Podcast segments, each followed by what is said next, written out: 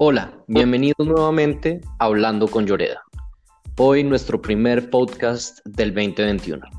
Invitamos a Mónica María Moreno, asociada del Departamento de Contratos de Lloreda Camacho.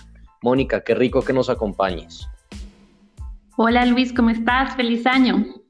Feliz año para ti. Estoy seguro que vamos a tener una sesión muy enriquecedora. Hoy conversaremos con Mónica sobre el manejo de nuestros contratos comerciales un tema que a todos nos ha impactado en alguna oportunidad y sobre el cual siempre existen dudas e inquietudes. Específicamente hablaremos sobre la renovación de los mismos. Al establecimiento de un contrato, normalmente las partes pueden optar por un término con prórrogas automáticas o un término cuya prórroga requiera de la voluntad expresa de las partes. En ese último caso, si el término se ha agotado, pero las partes continúan ejecutando el contrato, es cuando tenemos muchas veces incertidumbres. Por eso, Mónica, quisiera hacerte un par de preguntas que nos aclaren un poco el tema. La primera pregunta que tengo para ti es, ¿qué pasa cuando un contrato sin renovación automática continuó ejecutándose durante el término, después del término? Eso. Eh, Básicamente, la ejecución del contrato después de vencido el término inicial implica la renovación del mismo. ¿Por qué? Porque la ley reconoce plena validez a los acuerdos de las partes, pero además estas son libres de expresar su voluntad como lo consideren adecuado. Entonces, salvo que la ley exija alguna formalidad, las partes pueden llegar a un acuerdo a través de expresiones verbales o expresiones escritas, como cuando firmamos un contrato, pero también a través de su conducta. Y un ejemplo de ello es cómo cuando las partes continúan ejecutando el contrato más allá de su vigencia inicial. Eso se considera una expresión de la voluntad. De manera que que el contrato se haya acordado inicialmente de manera escrita y continúe ejecutándose sin acuerdo escrito no significa que la relación contractual haya terminado. Esto es muy importante tenerlo en cuenta. Ok, ¿y cómo se rige ese nuevo contrato y cómo podría terminarlo?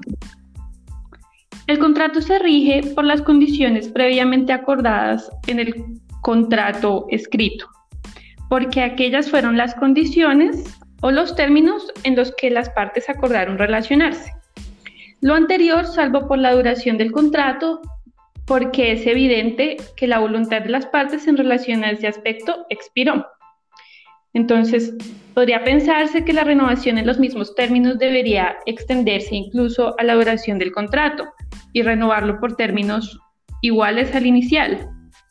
Pero si esa hubiese sido la voluntad de las partes, bien hubiese podido pactar términos de renovación automáticas iguales y sucesivos. Y ese no es el caso. Ahora, en caso de que se trate de un suministro, ya sea de servicios o de algún tipo de bienes, podemos aplicar el artículo 977 del Código de Comercio, según el cual cuando no se ha estipulado la duración del suministro, cualquiera de las partes podrá darlo por terminado, dando a la otra un preaviso eh, en alguna de las siguientes opciones. Con el término pactado, en el término establecido por la costumbre o con una anticipación acorde a la naturaleza del suministro. En este caso, dado que no tenemos un término acordado y posiblemente no haya una costumbre al respecto, será necesario evaluar la naturaleza del suministro, es decir, la forma, la frecuencia, el tipo de suministro. Por ejemplo, si se trata de un suministro periódico, podemos, por analogía, con el artículo 209 del Código Civil sobre arrendamientos, eh, establecer que la anticipación del preaviso debería ajustarse a la medida de tiempo que regula los pagos. De manera que si los pagos del suministro se hacen de manera mensual, la notificación debería darse con al menos un mes de anticipación. Pero como te dije antes, depende de la naturaleza del suministro que estemos evaluando. Ok, Mónica, acá nos das un montón de información. Te podría pedir yo que en unas pocas palabras nos hagas un, breve resumen y conclusión del tema. Sí, claro. La gran conclusión es, por favor tengan en cuenta que si tienen un contrato a término fijo sin renovación automática, pero continúan ejecutando el contrato, ya no pueden, ya no pueden sostener que el mismo se terminó al vencimiento de término inicial. Si esto ha sucedido, si se terminó el término inicial de su contrato, el consejo es asegúrese de suspender la ejecución del contrato en esta fecha.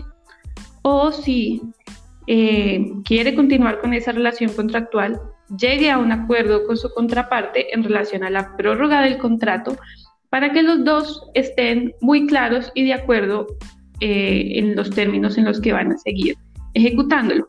De lo contrario, la renovación y la terminación del contrato va a quedar sujeta a la interpretación de las leyes. Bueno, Mónica, muchas gracias. Fue un gusto tenerte con nosotros. Estoy seguro que a todos nos quedó mucho más claro cuáles son las implicaciones y manejo que debemos darle a nuestros contratos. A todos, muchas gracias por seguir escuchándonos y los invitamos a seguir pendientes de siguientes episodios de Hablando con Lloreda.